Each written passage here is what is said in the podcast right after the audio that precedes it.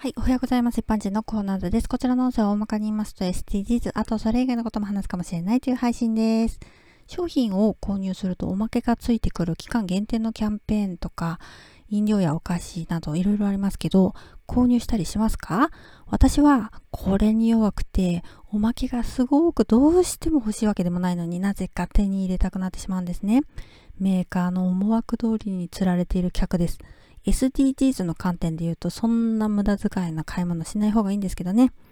さてさて今回はセルフレジについてです。過去配信ナンバー448も合わせてどうぞ。最近たまにセルフレジでお会計するようになりましたけど、初めて来た店だと、あれ？これは現金対応でよかったんだっけ？とか、まだまだ不慣れであわあわドキドキします。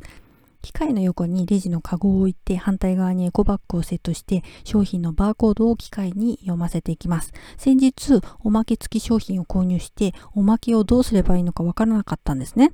おまけ付き対象商品のバーコードをまず読み取ってエコバッグに入れる。おまけはバーコードないからそのままエコバッグに入れたら今入れたものを元に戻してくださいと画面に表示されたんですね。えー、何これどうすりゃいいのと思って店員さんを呼ぶボタンを押して店員さんを呼びました。私は知らなかったんですけれども、エコバッグに入れる側は重量を測ってるんだって。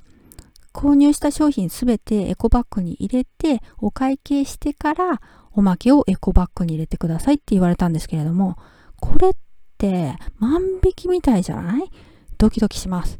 ではでは今回この辺で次回もお楽しみにまた聞いてくださいね。ではまた。